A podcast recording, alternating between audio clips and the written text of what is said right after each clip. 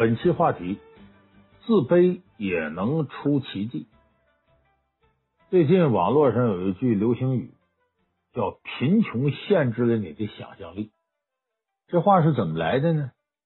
来自二零一七年十月十一号在温州举行的一场盛大的婚礼。这婚礼呀，厉害到什么程度呢？光这个女的的嫁妆。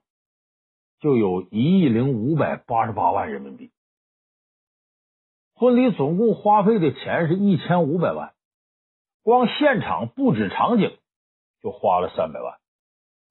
有人说这怎么花这么些钱呢？哎，新郎是汤臣一品老板的儿子，新娘是伊尔康老总的女儿，那两家门当户对，都有钱。哎，说白了，谁也不想被对方比下去，那就比赛谁能花钱吗？那现场布置到什么程度？有人到现场看了，说了八个字，叫做“潮汐涌动，灿若星辰”。说你呀，到现场看你就知道，你做梦都不会想到婚礼能办成这样。哎，别说你平常想，做梦你都想不到。所以说啥呢？人家有钱呢，那为什么你想不到呢？贫穷限制了你的想象力。当然，这个报道啊，很多人看了心里不是滋味。确实，咱们现在的生活水平啊，比以前是提高很多，可是贫富差距越拉越大。人有的人那就是含着金子出世的，那打小学你上贵族学校，那爸爸妈妈那把最优质的教育条件都给你准备了，长大以后。说白了，马云是你爸爸，王思聪是你老公，你跟人怎么比？这贫富差距拉的很大，就有的人觉得我这辈子都不可能挣那些钱，我这辈子不可能拥有他那样条件，所以我无论怎么努力，我也达不到那样，就认了吧。所以现在很多年轻人形成了一种浓厚的自卑心理，在自卑心理基础之上，屌丝文化泛滥成灾。有人说，你看。冲击现在年轻人心理有很大的负面因素，就是这种贫富差距带来的自卑。其实我告诉大家，自卑并不可怕。有的时候自卑它可能成为你崛起的一个起点，但是前提你得情商高，你得能够自我调动情绪、自我激励。在这个时候，自卑有可能给你创造奇迹。咱们结合四大名著，给大伙分析分析这个自卑创造奇迹的问题。有的时候，这个自卑呀，你没办法。他不是说我这人就天生我就认怂，我心里就阴暗。不是，你的成长环境、你的出身、你身边这些人，让你没法不自卑。你比方说，《水浒》里头这武大郎啊，三寸丁、骨粗皮，个就那么小，颜值还低，长得难看，没啥一技之长。你说那卖个炊饼算什么呢？就本身这个说白，人人都不待见他。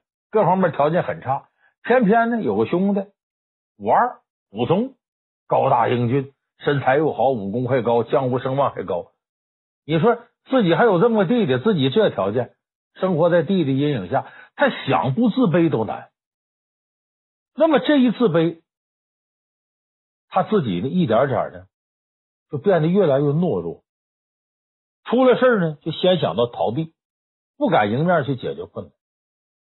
比方说，天上掉个宝贝，张大户为了报复潘金莲，把潘金莲嫁给武大了。武大郎觉得这老天爷对我的福分呢，我对媳妇可得好点。但你想，他这条件娶了这么个如花似玉的媳妇，心里头能把握吗？他不舒服，还琢磨。结果呢，这一天呢，卖梨的那小孩运哥跟他说：“大郎啊，你媳妇跟西门庆勾勾搭搭，那高富帅。”其实武大郎心里头啊也琢磨这事儿，有点靠谱，但是呢，他已经习惯逃避了，他也比较懦弱，也不愿意面对这个。说白就真事儿，他都他都不愿意信，所以跟玉哥说：“你别听人瞎说，我没看见的都是谣言。”好，没看见都是谣言，这回让你看见。武大郎后来捉奸，在楼上整整把西门庆和潘金莲抓到床上，人说拿谁平赃，捉奸拿双。这逮住了还有什么可说的？西门庆恼羞成怒，他一脚踢到武大郎心口了。武大郎从楼上噔噔噔噔噔扑到下边，这一脚给踹出毛病来，躺在家里啊，病的都不行了。哎，完了，潘金莲呢给端药进来，这时候武大郎还回避这个呢，还躲着呢，意思是那西门庆啊，坏人呐、大坏蛋呐、你也没办法呀，你跟他那啥那啥呢，那算强奸呐，那这这不赖你呀。他这时候还开脱呢，就他自己给自己呀画个饼，意思我媳妇跟我还挺好，就西门庆太坏了，不是我军无能，共军太狡猾。他这时候给自个儿开脱。所以说，这武大郎呢，这种自卑心理啊，非常典型。遇到事情之后呢，不知道怎么自我调动情绪，不知道怎么自我激励。其实你想想，他有那么一个弟弟，你这时候硬气点站出来，怎么了？我弟弟好歹也是公安局刑警队队长、武都头吗？啊，我这个家里就受这欺负，但是他懦弱惯了，躲事惯了，这时候还想到息事宁人。一直到潘金莲呢，描眉画眼的，每天出去跟西门庆幽会，他才来点气。等我那兄弟回来，定要怎么的？你要真想，你说这干嘛呀？结果搅动的西门庆、王婆、潘金莲仨人动了杀心。大郎，你把这碗药喝了吧。有句话吗？武大郎吃药，喝也得死，不喝也得死，把自己逼上绝路。所以他这个自卑是什么呢？他没有自我激励的心理。哎，就说他遇到事儿我就躲，就躲，就躲。他不知道调动情绪来解决这个问题。其实你想想，我们说这武大郎这个例子呢比较极端，可是我们现实当中有没有这样人呢？不少。比方说，有的人对自己形象不满意，我长成这个样，那我就也没气质，也没学问，我出去社交去，跟人家都看不起我，我不去了，躲在家里头。我躲家干嘛？我就打游戏。我不管这个那个，我就在那吃，天天在家里吃也方便呢，点个外卖什么的就解决了。所以宅在家里天天打游戏，越不出去社交，越有社交恐惧症，越不和人打交道。结果在家里他也不用修边幅，胡子拉碴，弄得很猥琐。就这种情绪之下，他再一对病了一看，天天在家吃的越来越胖，脸都长横了，对自己就更加不满意，恶性循环了。再过些年岁数大了，变成了一个油腻的中年大叔。更不招人待见了。所以我们现在流行的所谓宅男文化，有相当一部分人是他自卑心理之下不会调整。那么你说说自卑怎么调整？用情商。咱们很多人都以为情商就是跟人打交道，不是。情商还有很重要一个层面叫自我激励。就当你处在困境、弱势的时候，怎么自我调整情绪，向着正向发展？这个自我激励能力很重要。自卑有的时候能创造奇迹，全在自我激励的使用上。咱们再举个例子，就说这种自卑、自我激励很成功的例子，《三国演义》里有一位关羽关云长，就是自卑心理出奇迹的典型。有人说你胡说八道啊，关云长卧蚕眉丹凤眼，五柳长髯面如重枣，形象上就好啊，那能耐，青龙偃月刀。胯下赤兔马，万夫不挡之勇，他怎么还自卑呢？哎，这咱得还原历史。关羽呢，生在哪个年代呢？东汉末年，这个时候还没有科举制度，就平民百姓，你想当官太难了。当时呢，基本都是士族门阀这些制度。就说白了，你看一个小官，那都几辈当官，都讲究出身贵族。那个时代，关羽平民百姓出身，根本就没有机会。能往上走，那要不是东汉末年战乱，关公可能就出不了头了。为什么关羽后来急于投军呢？因为只有打仗，一片混乱，他才可能创造机会。那么关羽什么出身？有人说平民百姓，还不如平民百姓。他刚开始刘关张结义的时候，关羽在街上啊摆小摊混日子。咱都知道士农商贾过去是重农抑商，商人不受重视，何况你是个二道贩子。结果他正好也碰着同行了，卖草鞋的刘备和卖肉的张飞，这哥仨大舌头吃白肉，谁也别说谁了啊！结拜吧，他们仨结拜。那么关羽怎么说他的来历呢？我乃山西蒲州解良县人，哎，就现在山西运城，我是山西人。我在家乡犯事儿了，说白啥，把人给杀了。我跑到幽州地界，就由山西来到河北。说白了，他杀人犯关羽。为什么有人说关羽他不姓关？其实，因为他原来他杀人犯，他不敢说自己真实姓名。为什么关羽面如重枣，脸是红的？那说白了，跟整容一样，把脸涂成红的了。原来啥色你都不知道。所以关羽是躲事儿出来的。那么他这种出身，在那个年代，他是很自卑。但是关羽有一个好处，他能把自卑转化成自傲，转化成自信。用自我激励的方式，用自信来起到一种代偿作用，把自己的自卑给盖住。你看，他就知道我自卑，但是我要想改变这个状况，我得自我激励什么呢？我自己有武功，我自信，我也会自我激励。为啥？我得出头啊！遇事我得站出来呀！我再有能耐，我遇事往后躲，什么也成不了。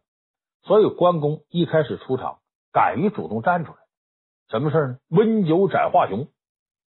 咱都知道，在虎牢关打一仗，那真正贵族出身的孙坚、孙文台带兵让华雄打得稀里哗啦。十八路诸侯讨董卓在虎牢关这儿就停下来了，怎么办？这华雄就是眼前的一座大山，谁能搬动他？袁绍啊、曹操啊这些领头的在一块商量。这时候袁绍后边有个大将叫于奢，我斩他。出去之后没多长时间，小校回来不不好了，三回合没到，让华雄给宰了。这时候说大将潘凤上去拿斧子出去了，呃，两回合没到也给宰了，一连气十八路诸侯死了多少员大将？怎么办？袁绍自作牙花子，搓俩手说：“哎呀，我手下两员名将颜良、文丑，这两人有一个人在，我就拿下华雄，可惜都没回来。”正大家束手无策的时候，关羽站出来了：“哎区区华雄，何足挂齿？某可斩他首级。”袁绍、袁术一看，这谁呀？切切切！为啥？那会儿关羽啊，跟着刘备。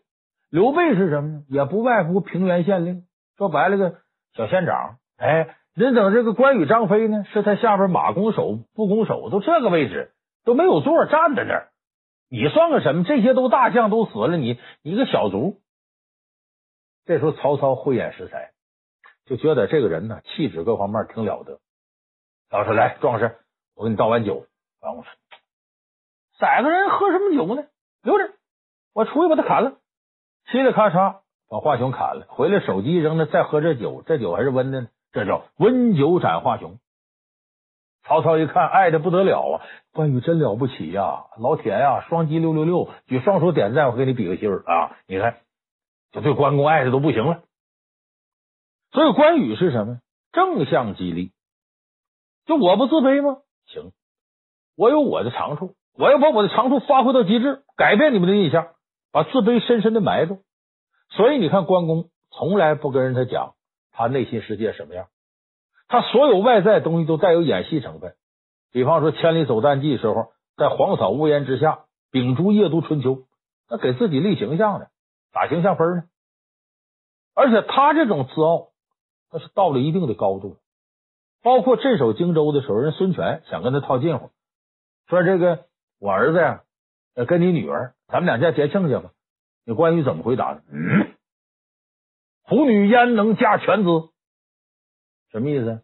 我女儿是老虎的女儿，你儿子呀，狗崽子。嘿嘿，虎女焉能嫁犬子？把孙权给气的。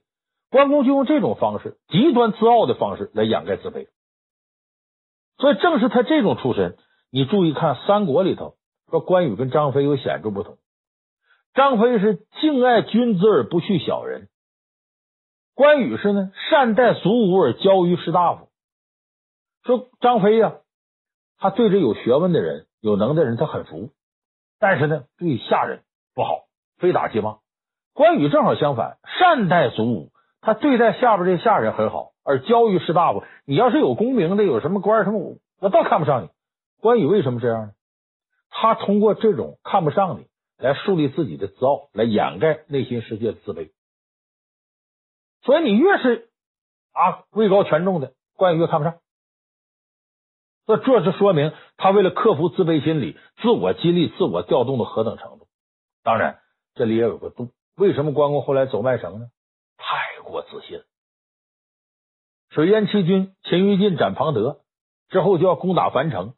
曹仁死守樊城，关公中了一箭，你明明该退回去养伤的，中的还是毒箭，华佗刮骨疗毒之后，关公来劲儿了，凭什么小小樊城我拿不下来？我是什么人呢？他这时候他给自己包装成天神一般的人，这点困难怕什么？结果是太勉强了，造成后来走麦城，死在这上面。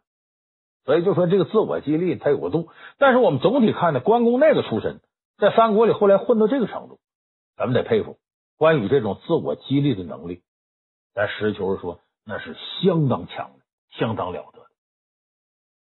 那么我们看呢，这种自我激励最主要是你要有股积极向上的心，要有这种正能量，我要往上走，哎，得有这样的万丈雄心。你要这再没有就不行。你看。十年前那会儿有一波叫草根文化，就是有很多出身很低的人，哎，人家克服自卑、自我激励，干得很不错。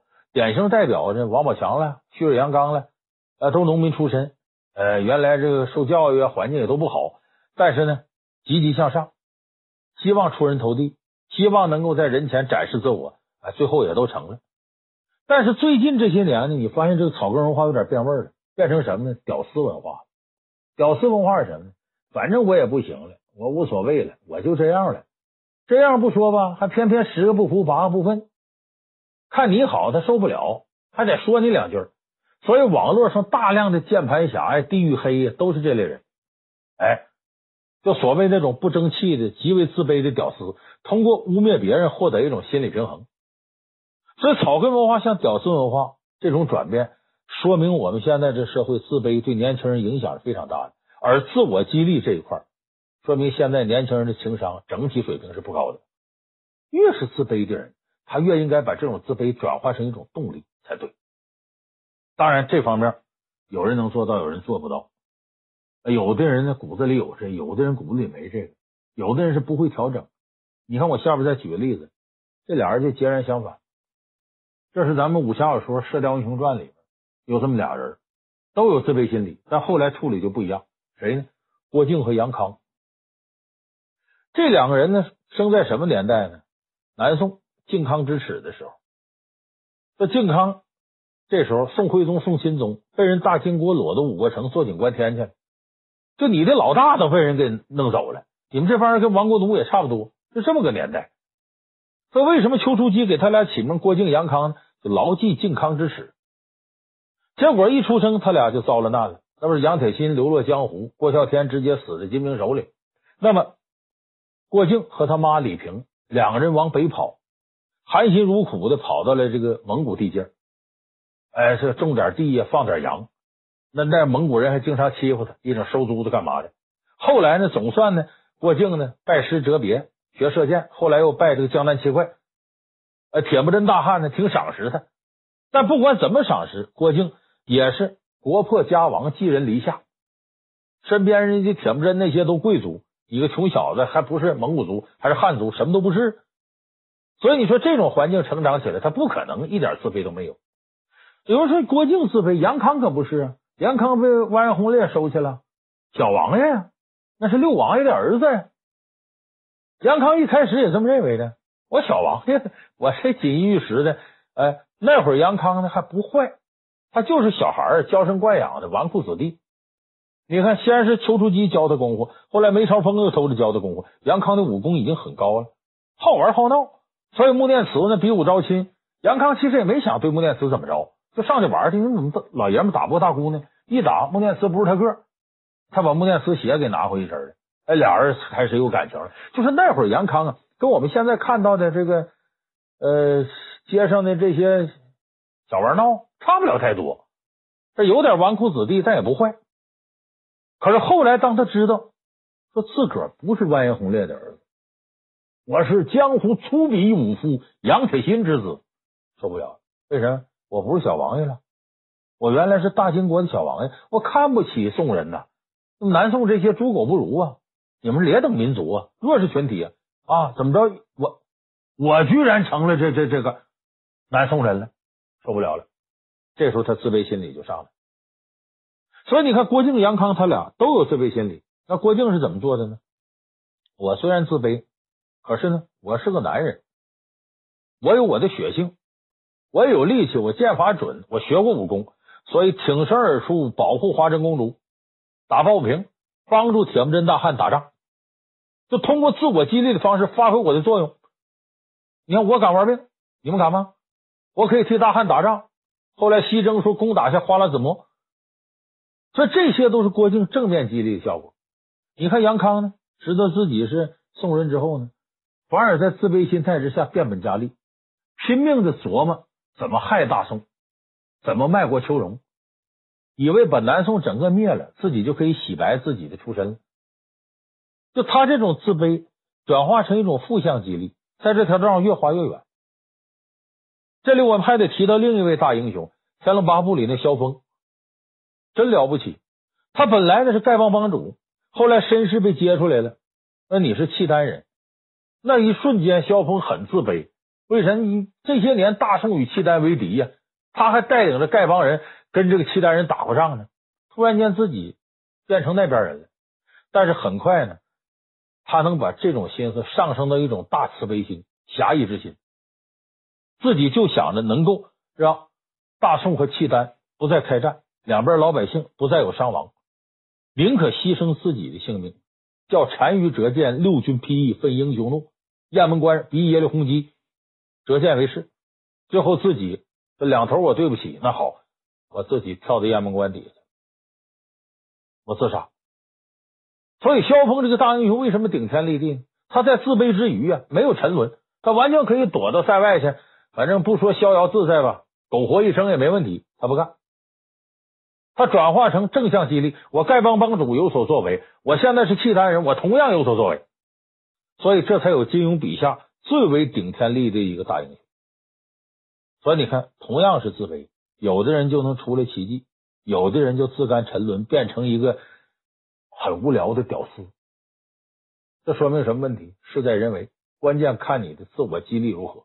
所以情商当中啊，这个自我激励有时候甚至比呢跟别人打交道的能力都要关键，因为它有可能使你呢在困境当中走出来，使你摆脱原来不利的弱势环境。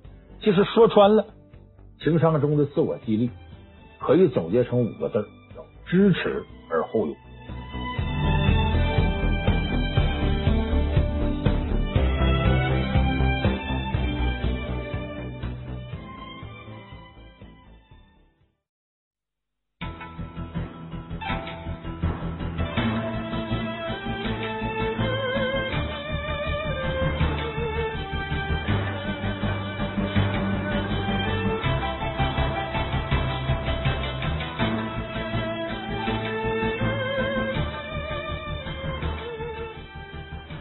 本期话题：遇到小心眼的上司，这些雷区可不能踩。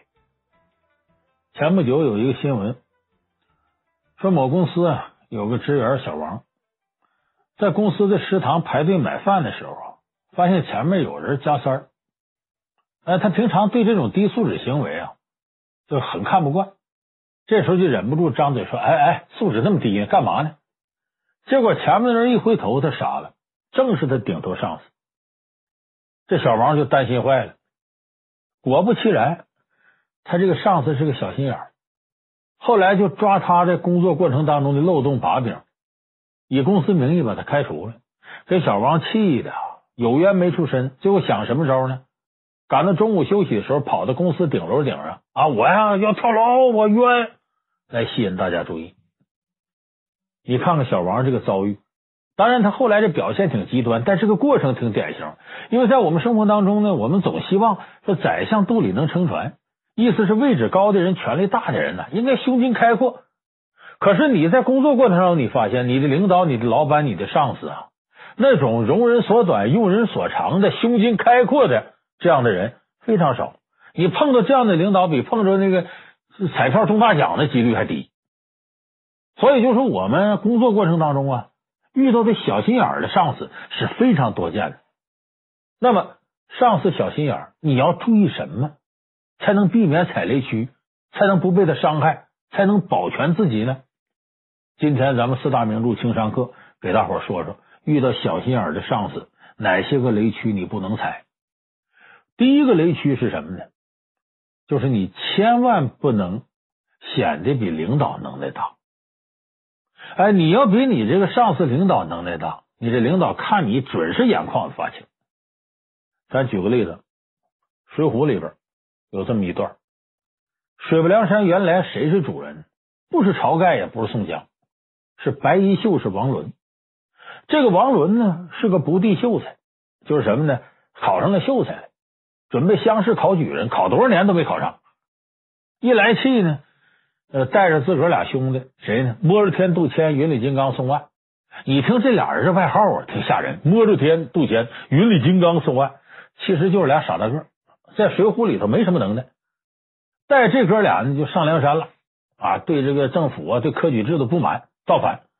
但是上梁山呢，他背后有财力支持。哎，那个小旋风柴进，大财主是他的后盾。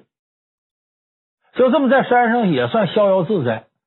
这过不一阵呢，小旋风柴进给他写封信，说有人要投奔你这来，谁呢？当年在东京啊，八十万禁军教头豹子头林冲，因为误闯白虎堂得罪了高太尉，再将高太尉的干儿子看上林娘子了，陷害林冲。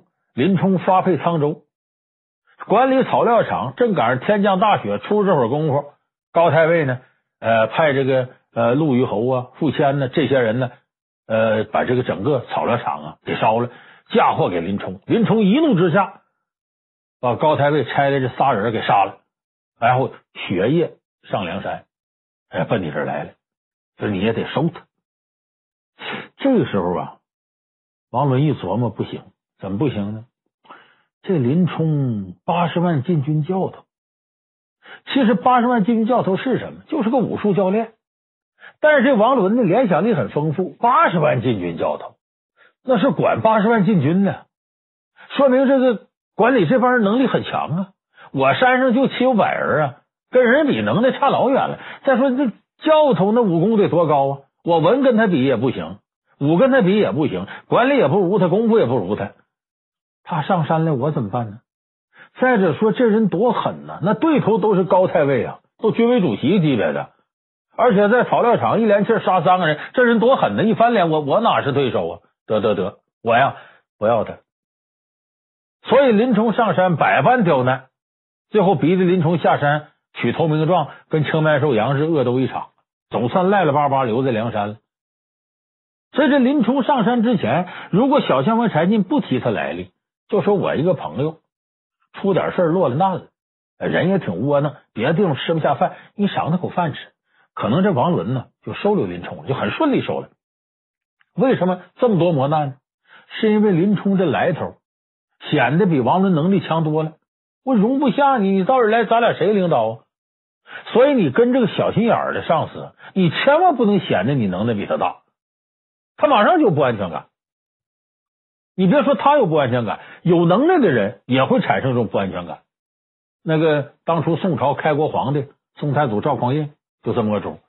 咱都知道，呃，公元九百六十年陈桥兵变啊，呃，他在睡梦当中被下边人给拥戴上皇位，穿上黄袍，呃，就干脆咱别伺候后周了，咱自己这个成立个王朝吧。赵匡胤就这么上来了。上来之后，他干的头一件事是什么呢？历史书上写的很明确，叫杯酒释兵权。他一上来呢，把这个过去带兵这些大将，像什么这个石守信呢，呃，高怀德呀，整一块儿来了，请他们喝酒。酒席宴前，三杯五杯下肚。宋太祖说了：“各位爱卿啊，人生苦短，白驹过隙呀，一辈子就这么长时间。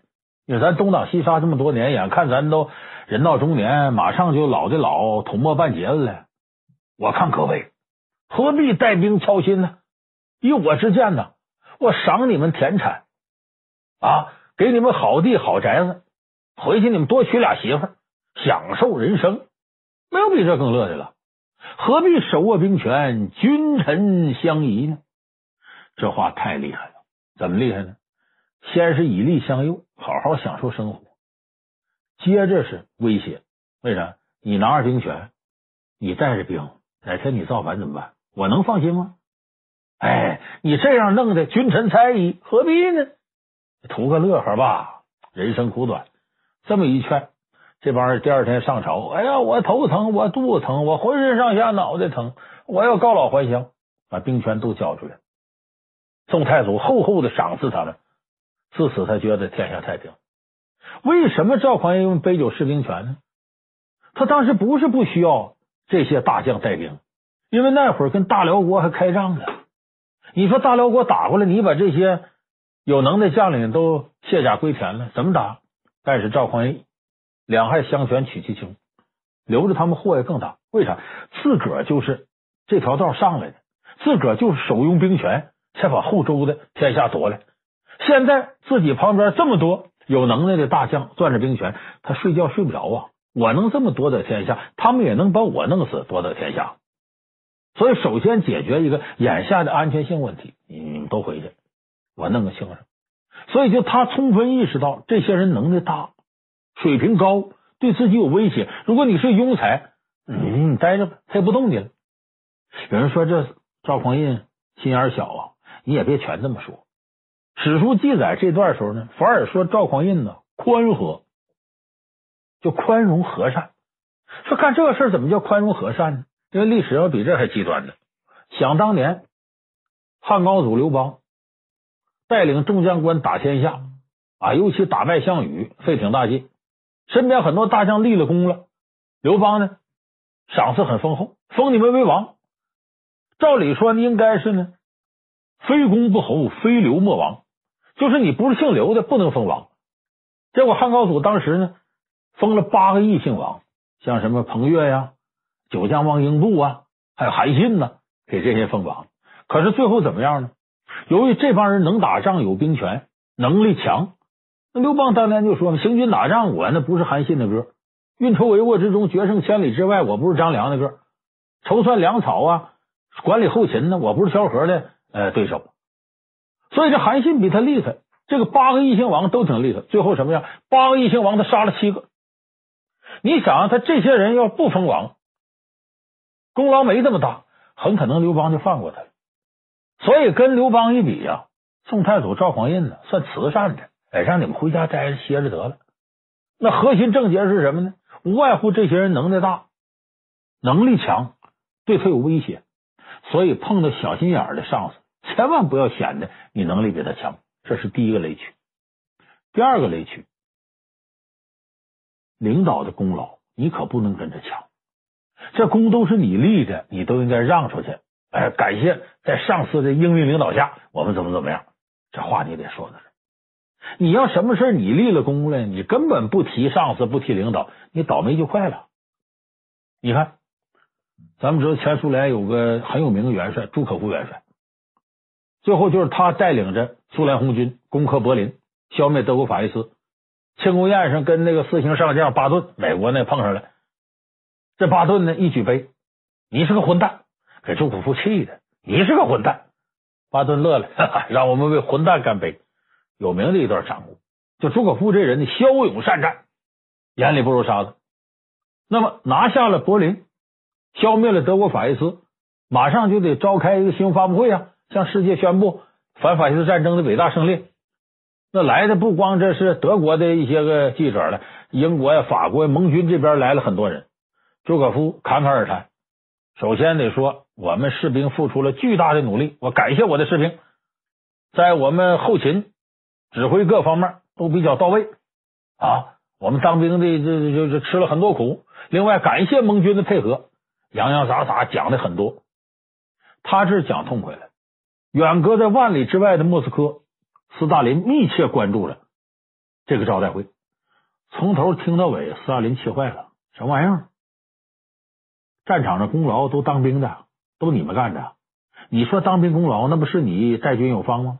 你说跟那个盟军之间合作愉快，那还不是你在前线指挥吗？合着从头到尾消灭法西斯、打败希特勒，都你一个人功劳，没我什么事了。你根本没提我斯大林的指挥上的高瞻远瞩。斯大林可是恨在心里。所以后来时间不长，四六年的六月九号，也就是胜利的第二年。斯大林就以朱可夫啊不谦虚、过于傲慢，把战争功劳都揽到自己头上，以这个为由，把他几个重要职务全部拿下，而且给他削职，撤销他苏联中央委员的职务，给他弄到二级的地区当这个军区司令，长达大概有七八年。这个期间，可格勃从来没间断对朱可夫的监视，一直到他死。所以你看，朱可夫这么大的这个能耐，你打下之后，你不先提你上司啊，你不先提人家领导有方，人家指挥得当，你就把自己搁前头，你能不倒霉吗？所以碰到小心眼上司，你记住了，有什么功劳，先让着给他，保全他的面子，别显得自己功劳挺大，这功高震主没好下场。所以第二个雷区，不能跟领导抢功。第三个雷区，碰到小心眼上司，说话一定要慎之又慎，就不能张嘴求痛快，我啥都说。你看这里有个特有意思的例子，当年拿破仑横扫欧洲的时候，那时候他的海军呢是用的木质的舰船，正好美国有个发明家叫富尔顿，他也想发财，呃，也想到这个法国呀谋点势力，他发明了什么呢？蒸汽机铁甲战船。这这套东西比原来木质那个舰船要先进得多。他去找拿破仑啊，伟大的法兰西统帅，唰唰唰给他一通讲，我这个战船什么样什么样什么样。那你摧毁英国的舰队、西班牙舰队，那都不在话下。然后拿出图纸给他详细讲，拿破仑也看了，对他的发明啊很是认同，确实是好东西。说本来呢，这发明技术就要卖给拿破仑，拿破仑还要赏赐给他，又什么勋爵又官，眼看这就是双赢的好事儿。没想到富尔顿一句话说不谨慎，把这些都给葬送了。哪句话？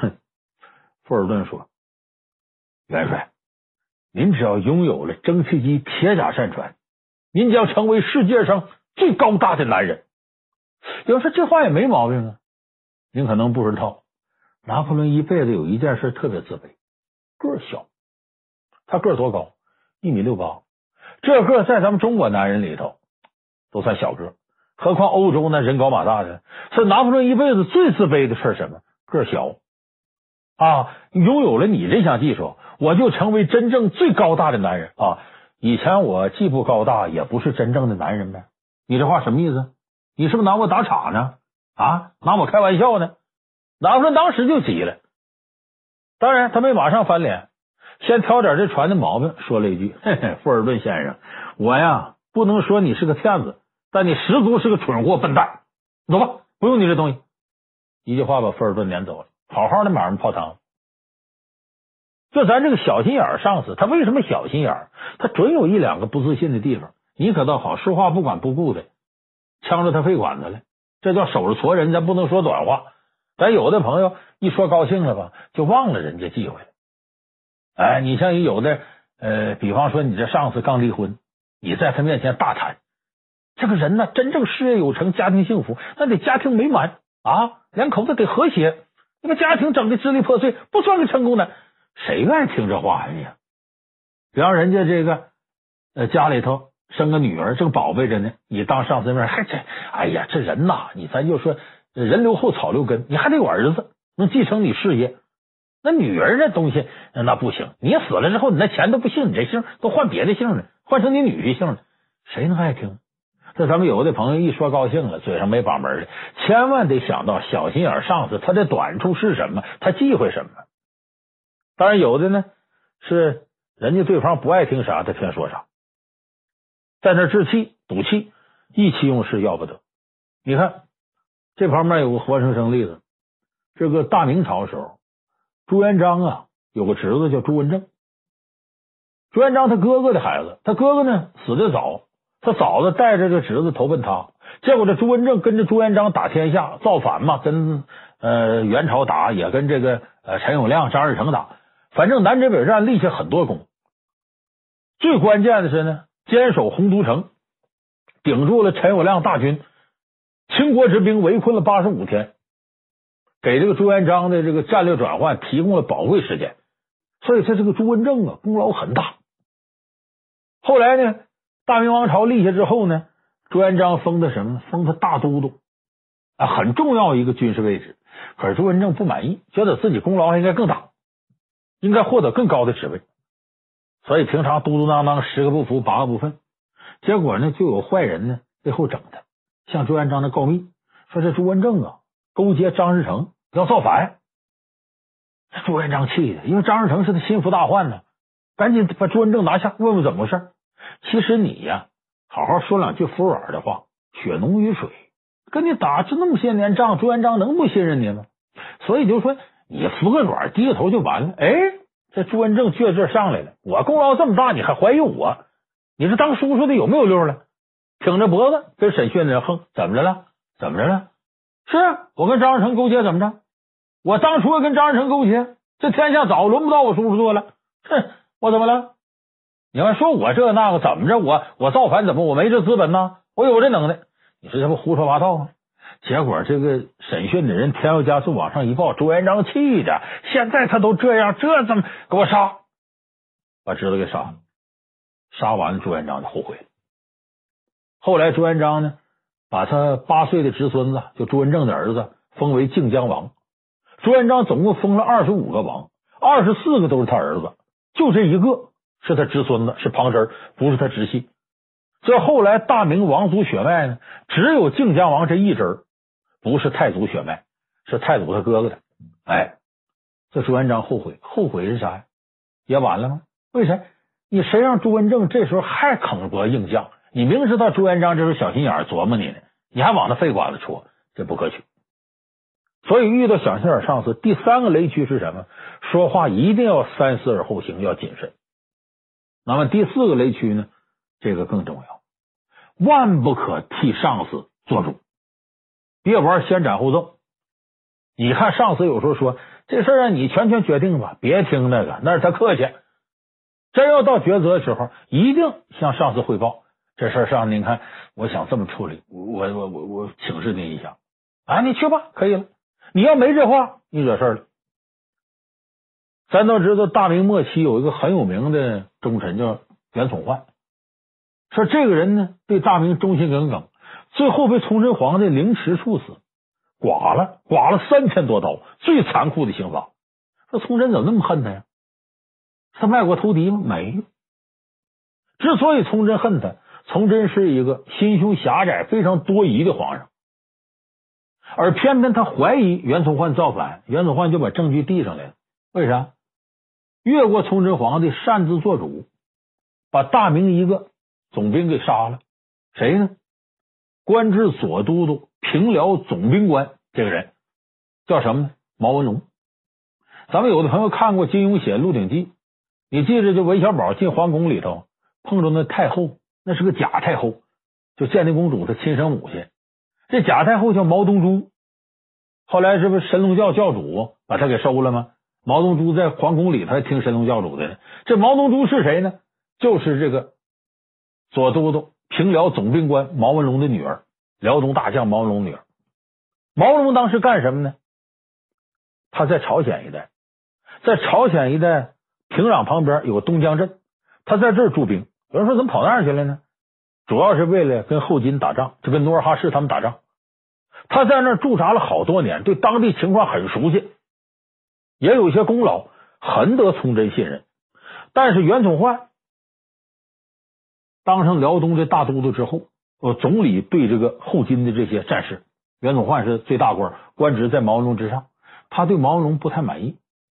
就毛文龙这么些年在这儿啊，领了很多军饷，哎，也是搜刮当地民财，既不上交，还拥兵自重，自己觉得自己挺了不得。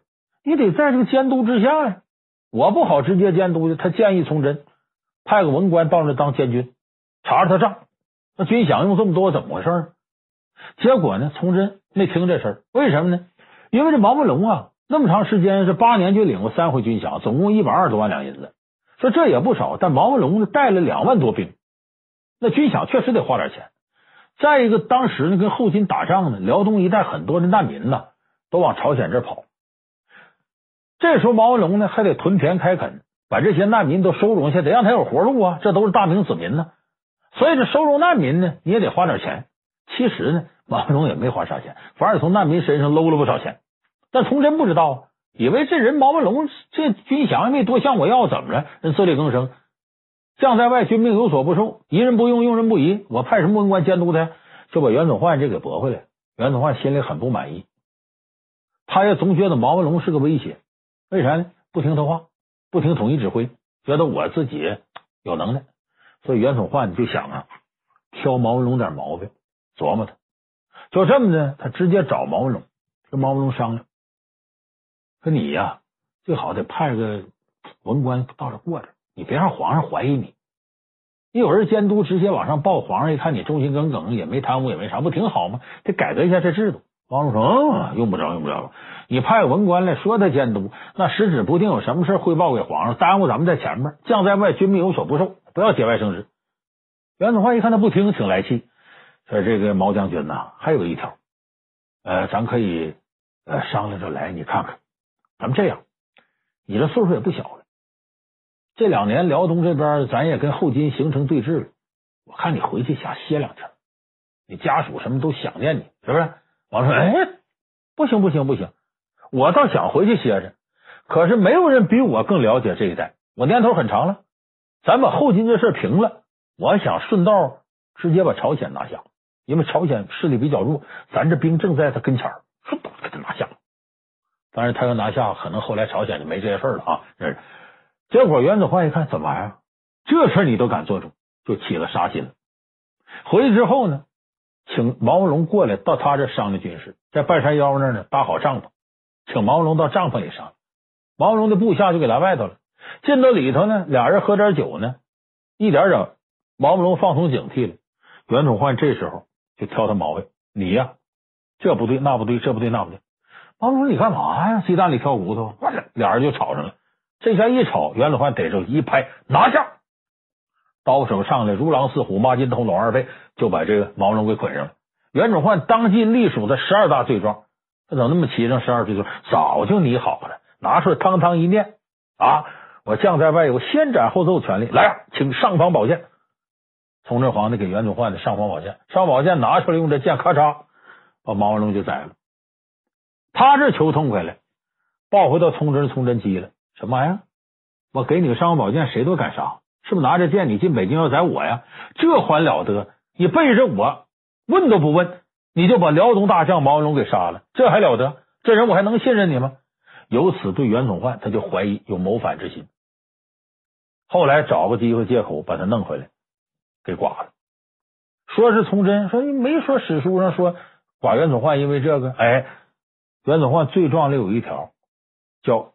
以谋反罪名擅斩元帅，就这意思。说白了，这个事儿杀大将这事儿得皇上做主，你替我做主，你要当皇上啊？那我还能不能用你？我敢不敢用你了？所以，咔嚓，把你袁崇焕也弄死吧。所以我说这个很重要，不能先斩后奏。所以咱们今天归纳总结起来，碰到小心眼上司有四个雷区。第一个雷区显得比他能力强。